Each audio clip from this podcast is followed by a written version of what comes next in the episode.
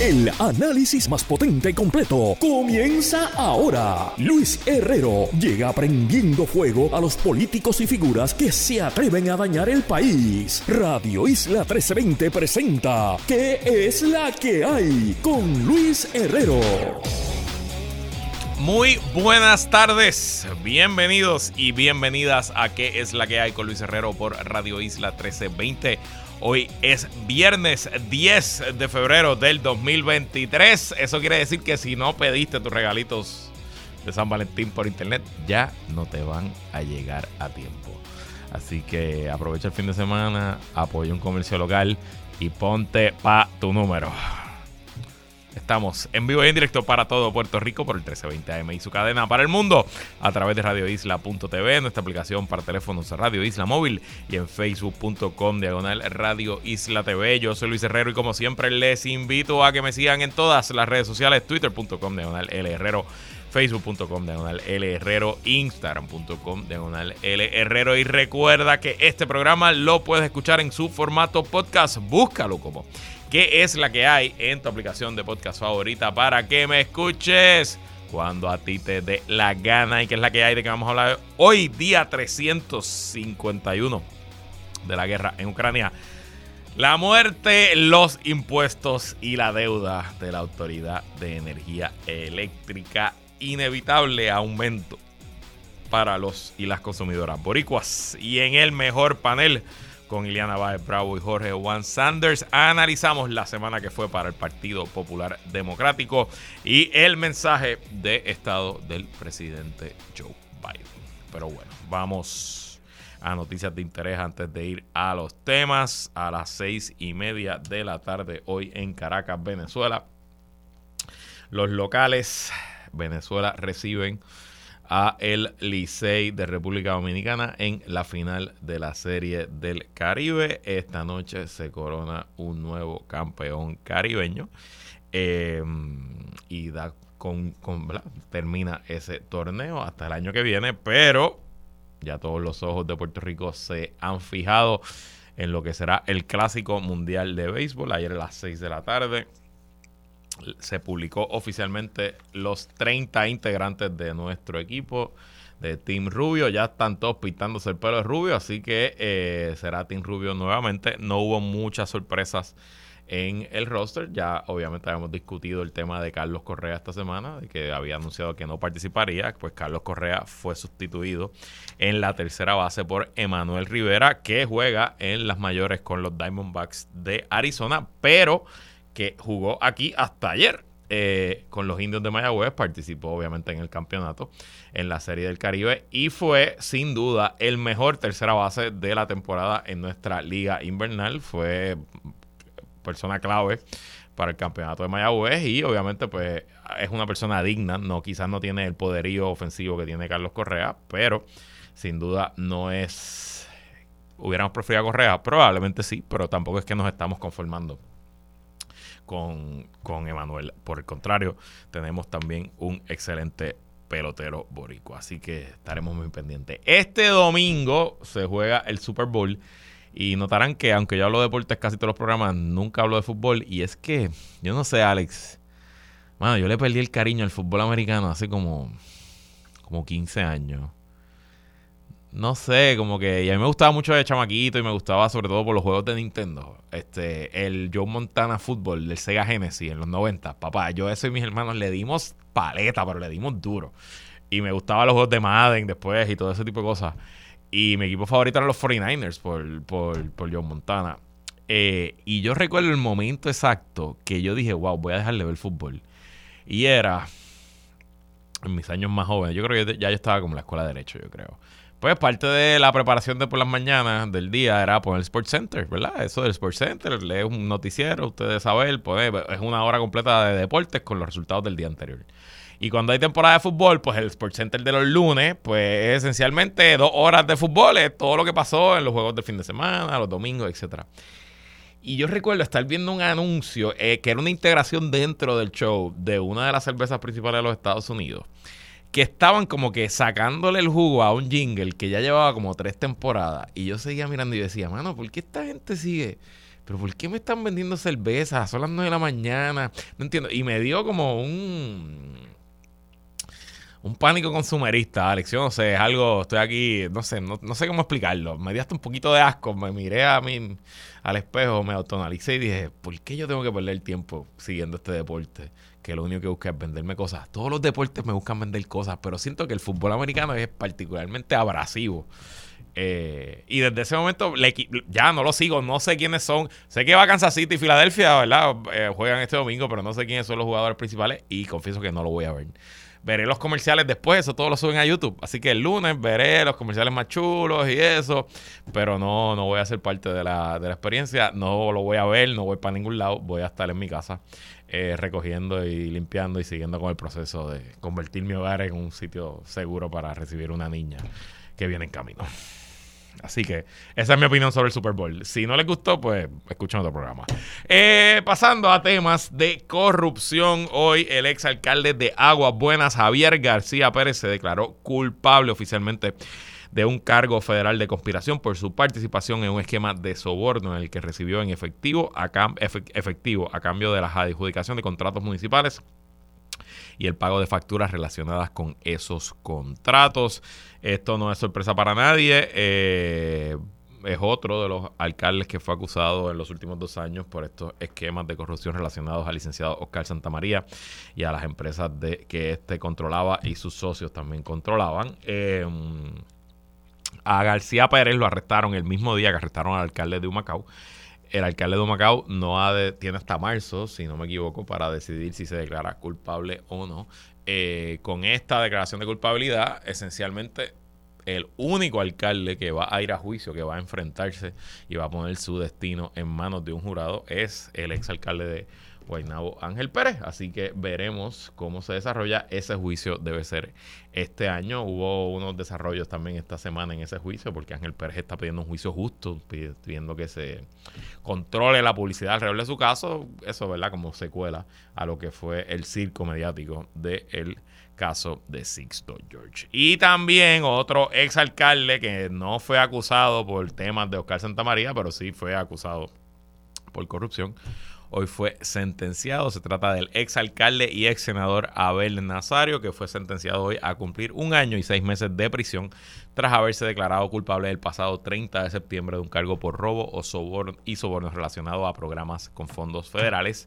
Em, Abel Nazario ya fue acusado dos veces y ya tiene una sentencia encima de 18, de 18 meses, así que su abogada le pidió al juez que esta sentencia de 18 se cumpla la misma vez que la otra. No sé si el juez decidió sobre eso.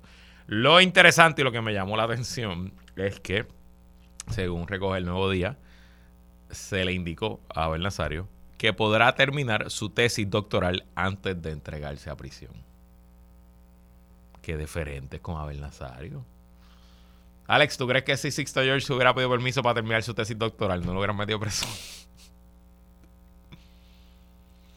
Y amigo y amiga radio escucha que sintoniza. ¿A cuánta gente usted conoce que está eternamente en un doctorado y nunca entrega su tesis? Yo presumo que Abel va a estirar y estirar y estirar y estirar y pedir a otro semestre y liderar a su asesor de tesis. Ay, chicos, es que pues me faltan un par de, par de capítulos. Eh, veremos. en verdad no sé. Él no puede estar jugando con el tribunal. En teoría yo presumo que la fiscalía no le permitiría estar cinco años terminando su tesis. Pero, qué interesante, y no, y para que comparen el trato de cuando un acusado se declara culpable versus cuando un acusado lucha contra el tribunal. Y en parte también eso explica por qué eh, la inmensa mayoría de los acusados federales se declaran culpables. Es que el sistema se te va en contra. Bien duro, es bien difícil de ir contra el sistema. Eh, y el sistema es diferente con la gente que coopera. Así que usualmente los fiscales federales juegan con los, con, eh, los dados eh, para su lado. Bueno.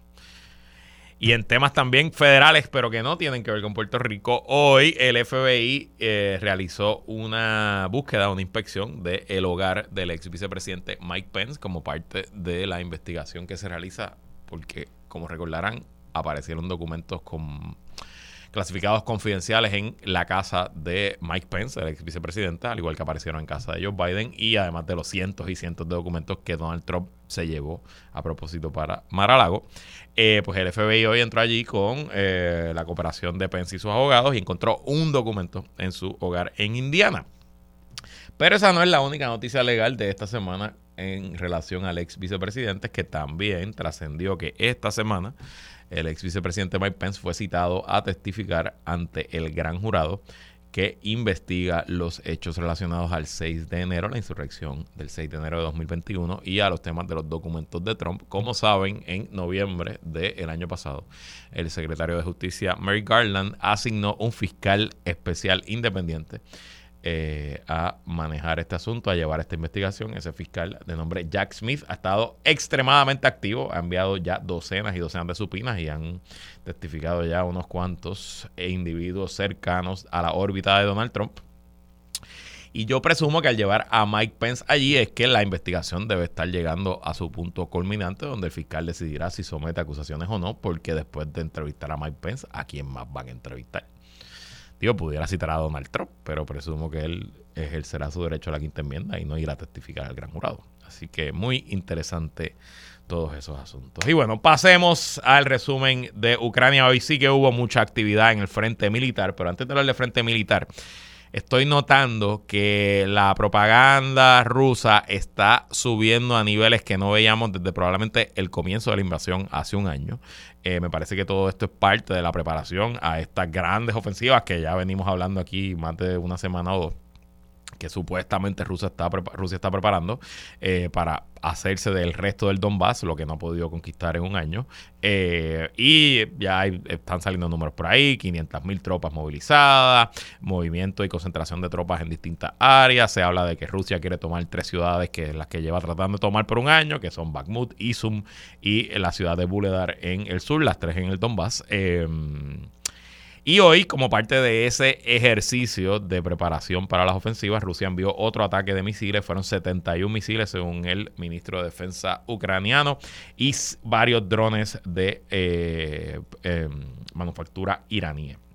iraní. Eh, como les digo, todo es expectativa sobre esa procedura ofensiva y veremos qué ocurrirá. En el frente económico, hoy Rusia anunció que reduciría su producción de barriles de petróleo a 500, o sea, va a reducir 500 mil barriles por día a su producción, comenzando el primero de marzo. Esto eh, como una movida de parte de Rusia de que los precios del petróleo suban. Rusia depende, su economía y su gobierno y su esfuerzo armamentista y de guerra, depende casi al 100% de la exportación de hidrocarburos, petróleo, gas natural y otro tipo de combustible. Y bueno, pues en parte ha, sentido la presión que le ha puesto Europa, que le puso un cap. Europa ha seguido comprando petróleo de Rusia, igual que gran parte del mundo.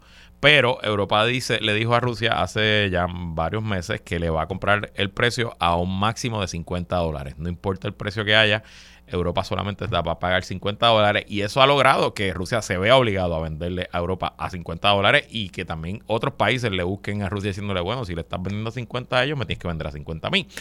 Eh, y eso aparentemente está teniendo un efecto importante en, el, eh, en la economía rusa, los ingresos del eh, gobierno y hoy pues ese gobierno ripostó cortando la producción. Los precios del petróleo subieron 2.5% luego de la noticia y se pusieron el precio del petróleo Brent en Inglaterra a 86 dólares el barril.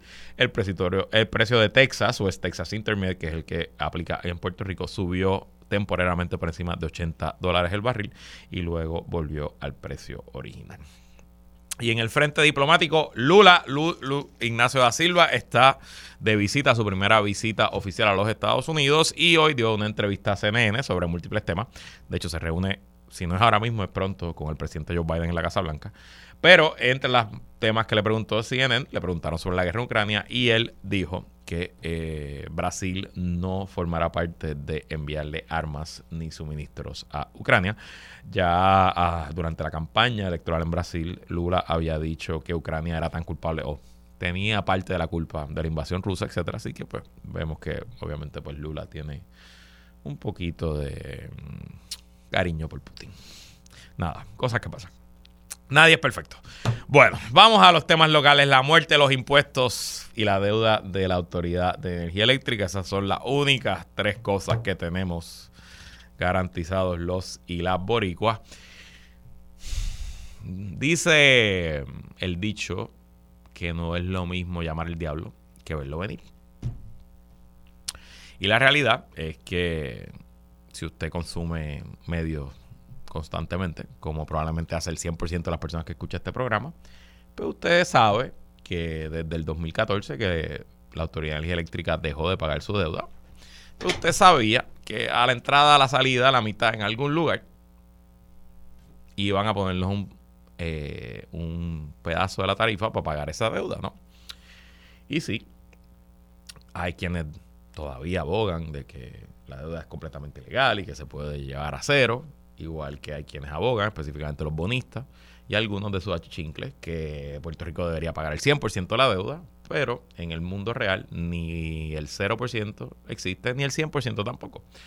Lo cierto es que vamos a tener que buscar un punto, y no vamos a ser nosotros, va a ser la juez Taylor Swain la que va a tener que decidir dónde va a estar ese punto, que por un lado permita a la Autoridad de Energía Eléctrica seguir pagando sus deudas, volver al mercado de bonos. Y digo Autoridad de Energía Eléctrica, vamos, genera PR, Luma, quien sea, a quien le toque vendernos electricidad en Puerto Rico pues esa entidad va a tener que volver al mercado de bonos eventualmente, porque así se financian los proyectos, así se financian las utilidades públicas, no hay de otra forma.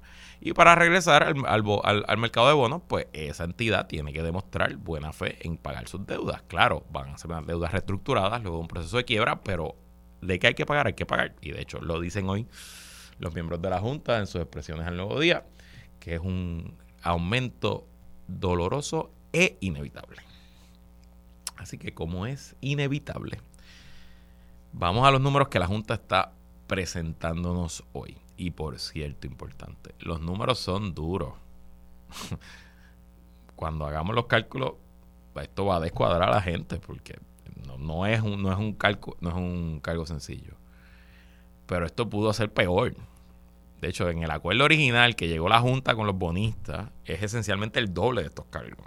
Así que estos números son con la Junta siendo lo más agresiva que ha sido desde su, de su creación, porque la Junta esencialmente, luego de negociar con los bonistas de energía eléctrica por casi cuatro años, dos rondas, una que cerró y luego se cayó, y otra que nunca cerró y se cayó antes de, terminar, eh, pues la Junta originalmente quería recortar la deuda de energía eléctrica no más de 20, 25%, si no me equivoco, hoy está todavía buscando más o menos recortarla a 50%.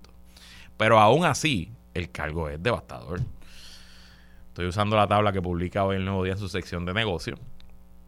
Vámonos con el cliente residencial sencillo, el cliente usted y yo, típico, una casa unifamiliar, un apartamento en mi caso.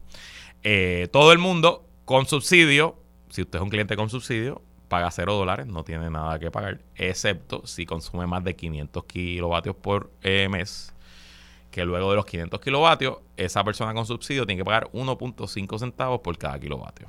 O sea que si consumiera 1000, pues tendría que pagar, no sé, 1.5 por 500. Hagan el cálculo. No lo hice, así que no voy a hacerlo al aire aquí. Si usted no es de los afortunados que tiene subsidio, como es la inmensa mayoría de los abonados residenciales, pues ya usted, por estar conectado a energía eléctrica, paga 13 dólares. Eso incluye si usted tiene un sistema solar y lo tiene todavía conectado a energía eléctrica, by the way. Ese es el famoso impuesto al sol, ahí está, 13 pesos. Están cobrándole a todo el mundo. Y aquí es que la matemática se pone interesante, porque todo el mundo paga 13 hasta 500 kilovatios hora y luego de eso le toca pagar 3 centavos en el exceso de 500 kilovatios hora. Adicional a eso, le toca pagar .75 antes de los 500 kilovatios hora y yo no me había dado cuenta de eso, así que los cálculos que yo tengo aquí probablemente no son completos. Pero esencialmente busqué dos facturas de mi cuenta en Luma, fui, me logué, mi Luma PR, ajá, chévere, chévere. Busqué enero 2023, la más reciente, una factura donde el consumo de mi hogar, yo vivo en un apartamento, nosotros pues no tenemos posibilidad de poner paneles solares Tampoco tenemos posibilidad de poner el eh, aire acondicionado inverter de consola que reducen el consumo. Nosotros tenemos que poner esos aires que se conocen como Wallpack. tengo unos que son inverter, este, que confieso que han salido bastante malos. Eh, me bajó un poquito la luz, pero los aires han salido malos, se dañan, no, no son los mejores. Eh, y probablemente tengo un aire dañado ahora mismo, una unidad que como pues va para el cuarto de la niña, la niña no ha nacido, pues lo tengo ahí dañado todavía y cuando más cerca de la fecha, de hecho Alex lo va a poner en la lista de baby shower, te lo paso, no embuste. Eh, cuando toque pues lo cambio, pero ahora mismo en mi hogar se están prendiendo dos aires acondicionados, esencialmente la oficina de mi esposa donde ella trabaja y nuestro cuarto, no se prenden todo el día. Y el consumo en enero llegó de 900 de 958 kilovatios hora. Eso quiere decir que empezamos con los 13, con los 13 pesos básicos. Luego de eso pasamos a eh, los 1.5 que voy a pagar. Los, perdón, los puntos 75 que voy a pagar por los primeros 500 kilovatios hora. Lo que me, eh, me pondría esencialmente en... Ay, Dios mío. Yo creo que en esta factura de enero yo terminaría pagando 26 dólares con 74 adicionales solamente por el cargo de la deuda, eso sin contar el consumo, el petróleo, todo lo, todo lo demás. Y cuando busqué mi factura de agosto, mes caliente, me, eh, que donde los aires trabajaron mucho más, donde los tres estaban funcionando. Yo trabajo desde el hogar, mi esposa también, desde que empezó la pandemia, así que los aires también se prenden durante el día. Y en ese mes mi consumo fue de 1.265 kilovatios hora. Y mi cálculo aquí, que pudiera estar mal, yo creo que, yo creo que puede ser más, hubiera sido 35 dólares con 95 centavos adicionales. Así que usando solamente dos meses de muestra, lo cual no es correcto, pero hagan el ejercicio conmigo. Más o menos yo estaría pagando en promedio 30 pesitos al mes adicionales para pagar la deuda. Esos son 360 dólares al año, lo cual esencialmente en mi caso sería como si estuviera pagando 13 meses de luz. En vez de 12, estaría pagando un mes más, 13 meses de luz. Pero claro, lo estaría pagando única y exclusivamente para pagar la deuda de energía eléctrica. O sea, no estoy pagando, estoy pagando ese mes extra de luz sin recibir ningún servicio. Solamente estamos dándole servicio a la deuda de la Autoridad de Energía Eléctrica. Y el efecto a largo plazo de esto es que más y más personas se van a seguir desconectando del sistema, más y más personas van a mm, buscar independizarse de Luma, de Genera PR y eso también va a tener unas consecuencias nefastas porque mientras menos seamos los que nos quedamos pagando, pues más altos van a ser los costos que se reparten entre todos. Y ahí es que está la dificultad de la reestructuración de la deuda de energía eléctrica y ahí es que está el reto de la jueza Taylor Swain, porque recuerden que aquí vamos a un juicio este verano y contrario a todos los juicios de la deuda que se han visto hasta ahora en promesa, la Junta va en antagonismo con los bonistas, en Cofina, en GOs, en otras corporaciones públicas, de edificios públicos, etcétera. La Junta y los bonistas fueron agarraditos de la mano ante la juez Swain. Había algunos disidentes que argumentaron en contra, pero esencialmente la Junta y los bonistas fueron ante la juez, tenemos un acuerdo y la juez esencialmente aprobó el acuerdo como se lo presentaron. Pero aquí no, aquí le tocará a la juez delimitar cuáles son los intereses en juego y cuál es el camino que ella va a determinar para el futuro de Puerto Rico. Y sí, nada, si ustedes no creen que Puerto Rico es una colonia cuando una juez no electa que no vive en Puerto Rico decide nuestro futuro, pues nada, yo tengo un puente en Brooklyn para venderle. O más, un puente atilantado en naranjito que se los puedo vender. Vamos a la pausa. Regresamos con más en ella es comunicadora, relacionista y experta en manejo de crisis. Él es estratega y un veterano de campañas políticas. Iliana Baez y Jorge Juan Sanders entran al mejor panel. Así mismo es como todos los viernes cerramos el análisis semanal junto al mejor panel con nosotros, Iliana Baez Bravo, que es la que hay, Iliana. Saludos Luis, a ti a todas las personas que nos escuchan hoy viernes. No conseguimos a Jorge Sanders. Ay, bendito sea Dios. Ese muchacho. ¿Qué vamos a hacer con el muchacho? El concepto de Arcángel fue el miércoles. Ileana, ¿qué vamos a hacer? Para ser justo, la llamada entró ahí, mira. Ah, entró, entró, está ahí. Ah, mira, mira, fue culpa de Alex. Sanders, estábamos calumniándote, perdónanos. ¿Qué es la que hay? No, no. Jorge Juan. Mm. No nada, vamos a seguir haciendo los intentos. Quizás es el fantasma de la consola que nos está atacando hemos tenido unos problemas serios, una infección, una un ghost infestation que tenemos aquí en esta consola de Radio Isla, pero bueno, en lo que buscamos a Jorge Uban. Y Liana, la mesa está servida en el Partido Popular. Hace unos minutos, a las 5 de la tarde, cerraron oficialmente el periodo de presentación de candidaturas para más de tres docenas de puestos internos en el PPD, incluyendo la presidencia por la cual competirán dos alcaldes, el de Villalba, Luis Javier Hernández, y la alcaldesa de Morovis, Carmen Maldonado, y el representante Jesús Manuel Ortiz. Y quiero comenzar con lo que fue el anuncio y el lanzamiento del alcalde de Villalba el pasado miércoles. ¿Cómo lo viste? ¿Qué te pareció, Ileana? Mira, yo de verdad tengo que admitir que, me sorprendió. O sea, considero que fue un show of force a la movilización de gente, tener allí, creo que eran más de 15 alcaldes, legisladores, a su familia alrededor. O sea, creo que, que supieron hacer el happening político. O sea, el alcalde aprovechó la oportunidad al máximo. Los medios todos destacaron lo lleno que estaba el salón, que, que afuera se quedó gente sin entrar. O sea, lo primero que yo leí decía que el salón estaba atestado de gente. O sea, eso era la descripción de un medio de, comunicación impreso. Oye, y, eso manda un mensaje, ¿verdad? A los populares que van a ir a votar por la presidencia del partido. Si alguien no estaba seguro segura, de momento dice, bueno, pero es que todo el mundo está con, este. O sea, la actividad fue exitosa y se logró posicionar yo pienso, como líder en la contienda. O sea, más la maquinaria parece tenerla con el apoyo de, creo que estaban reseñando la, mitad de los alcaldes populares. O sea, ahora bien, en sustancia y mensaje. Bueno, no, no la mitad, porque son, son, son 40. O sea que 15, mm, casi la mitad. Pero 15 estaban allí. A mí me dijeron que tenía 24 alcaldes. El comunicado de prensa mandaron con 15, no sé. Ah, Pues nada. Había un montón de alcaldes, no, no, no, no está importante. Ajá.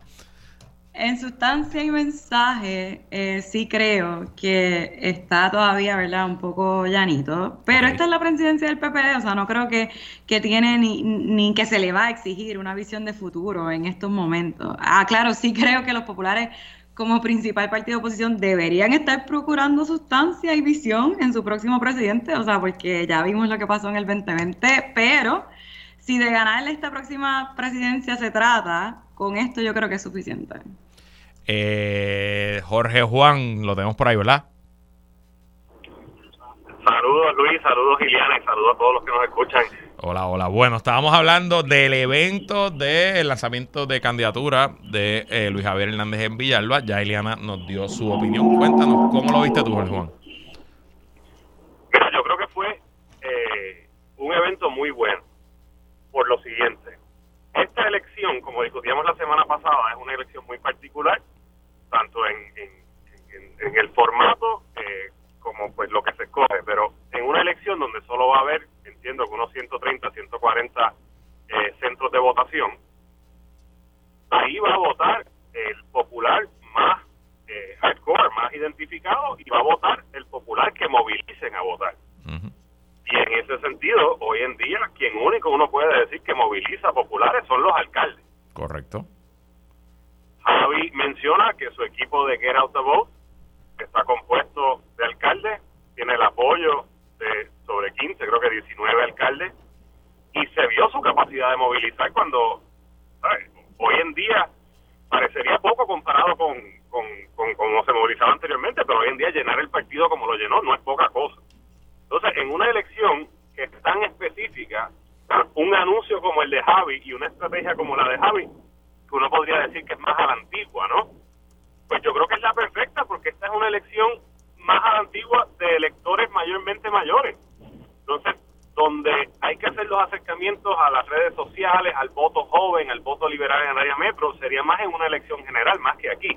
Así que en ese sentido yo creo que lo veo muy centrado y lo veo por buen camino, lo veo, lo veo como un buen anuncio. No necesariamente el media tour que, que prosiguió hoy.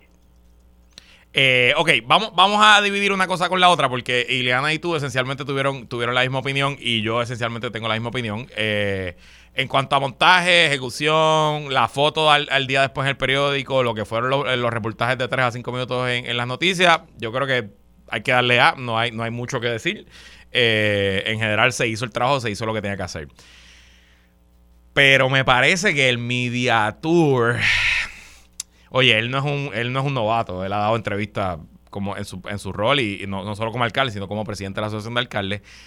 Pero bueno, una cosa es contestar preguntas sobre temas particulares de alcalde y los municipios. Ahí hay temas fiscales, ahí hay temas del día a día. Recordaremos también temas de la pandemia y todo ese asunto.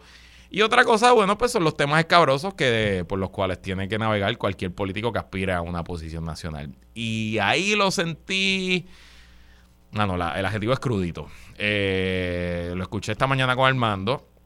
Armando fue deferente y elegante como siempre es, pero le hizo las preguntas que tenía que hacer y demasiado evasivo. Y yo no sé, un popular promedio que quizás no lo conoce bien y que se sentía entusiasmado con, su mensaje, sobre todo un popular promedio que escucha esta estación, que es una estación con una penetración importante en el área metropolitana, en las ciudades, etcétera. No sé cómo se sentirán después de, ese, de ese mensaje. Y creo que, que ahí está el gran reto para él y, y para, y, digo, para los demás candidatos. Porque, vamos, tampoco es que Carmen Maldonado o Jesús Manuel eh, son conocidos por su postura firme en ningún tema. Eh, y, pero creo que si ellos pensaban que esto iba a ser una contienda solamente de los temas del Partido Popular, pues creo que van a estar equivocados, sobre todo por la gran cobertura mediática que ha tenido el Partido Popular desde esencialmente las últimas tres semanas y eso se presume que aumentará de aquí a mayo. Y de eso te quiero preguntar, Iliana.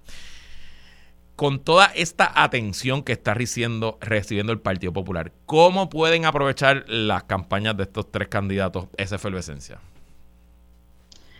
Luis, ¿verdad? tienen que aprovechar al máximo, pero como destacaste, pues preparados al máximo, ¿verdad? Y un poco trayendo de nuevo lo que, lo que hablaba de sustancias. O sea, tienes que, ¿verdad? Tienes que, que, provocar que te vean, que te vean, que te vean. Tienen que estar en TV para que parezca que está on top de lo que pasa en el país. Ojo en la palabra parezca, o sea, e, e, es, diferente eh, el, el, tiempo que tú tienes en TV y cómo lo manejas, pero tienes que aprovechar radio para fortalecer mensajes pero tienes que aprovechar el print para, para sacar la sustancia. Ahí está lo más importante, yo, ¿verdad? En mi opinión a la larga. Lo, que mueve a los opinion makers es policy. Si tú consigues que otros hablen de ti, que validen tus propuestas, que tu nombre se discuta en programas como este, ahí va a estar la diferencia. O sea, no Twitter, no Facebook, olvídate de TikTok. O sea, enganchando un poco con lo que decía Jorge Juan, la cobertura que te dé un medio establecido siempre va a, a causar mayor resonancia en una elección como esta tú quieres llegarle a los que realmente van a ir en mayo a votar. Gen Z no va a ser quien se movilice. Mm. La participación de los millennials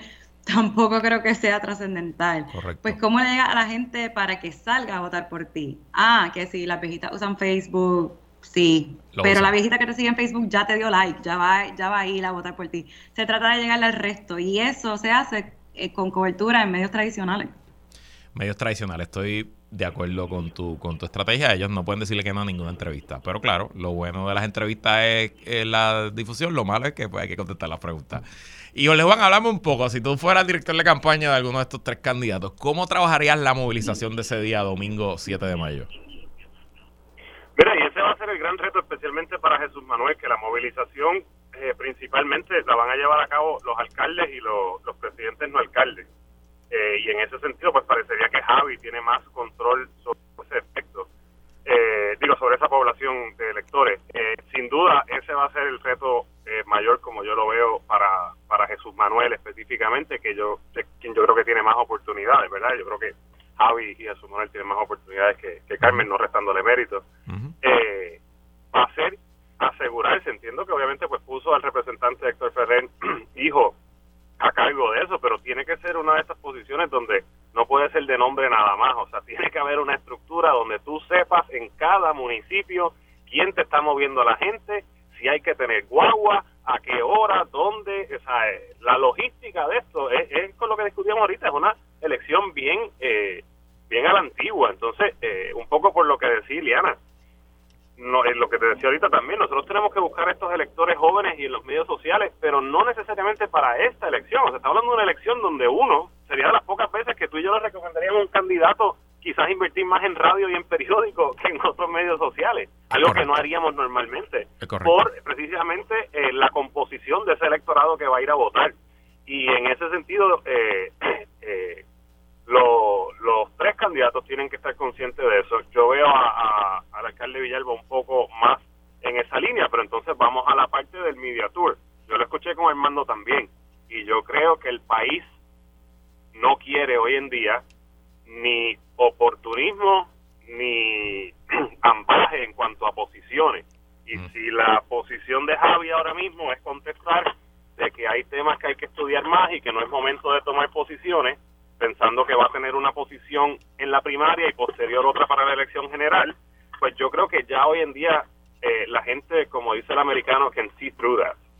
y, y de verdad que, que, ¿sabes? Tú ofrecerte al partido para ser su presidente con miras a ofrecerte al país posteriormente y en temas medulares contestar que, que, que el partido no está para tomar posiciones, yo creo que eh, uno, como, como estrategia de campaña, no lo prepararon bien y, y dos, no, no le hace bien ni al partido ni al país, ni tampoco se define como qué ofrezco, o sea, qué, entonces representa eh, el alcalde.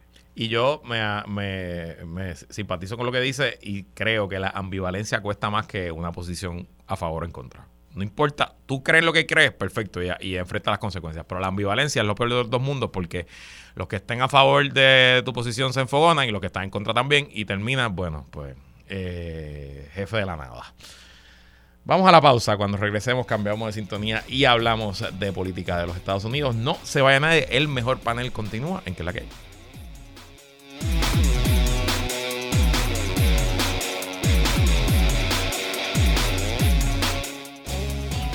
Regresamos y seguimos conversando como todos los viernes con Iliana Baez Bravo y Jorge Juan Sanders en el mejor panel. Y bueno, el pasado martes el presidente Joe Biden ofreció su tercer mensaje de Estado y la respuesta en general ha sido sorprendentemente positiva. Los demócratas están lucidos, los republicanos, los comentaristas, pues dicen algunas cositas, pero en general también han eh, mencionado que, han destacado la participación del presidente. Iliana, ¿por qué le fue tan bien a Joe Biden?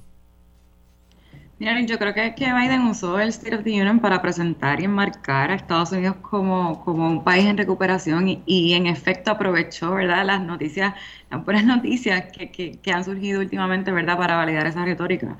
Más empleo y aunque sigue alta la inflación, pues se ha desacelerado, el COVID está controlado, se ha atendido mediante legislación asuntos en su agenda como, como cambio climático, infrastructure, eh, gun violence, incluyó logros sobre legislación con apoyo bipartita, o sea, y, destacando eso precisamente fue que comenzó el mensaje, ¿no? De, lo que lograron los demócratas y republicanos trabajando juntos. Además, creo que cuando comenzó el papelón de los republicanos, Biden de verdad se votó, o sea, yo todo el asunto pienso que lo hizo lucir mejor con la gritadera, ni lo pusieron nervioso, el presidente no lució frágil ni, ni, ni, ni senil en esos momentos, ¿verdad? tuvo el efecto contrario, o sea, creo que Biden respondió de manera sharp, con snarky comments, con sentido del humor, eh, y, de verdad creo que a la larga eso fue lo que, lo que más hizo o más destacó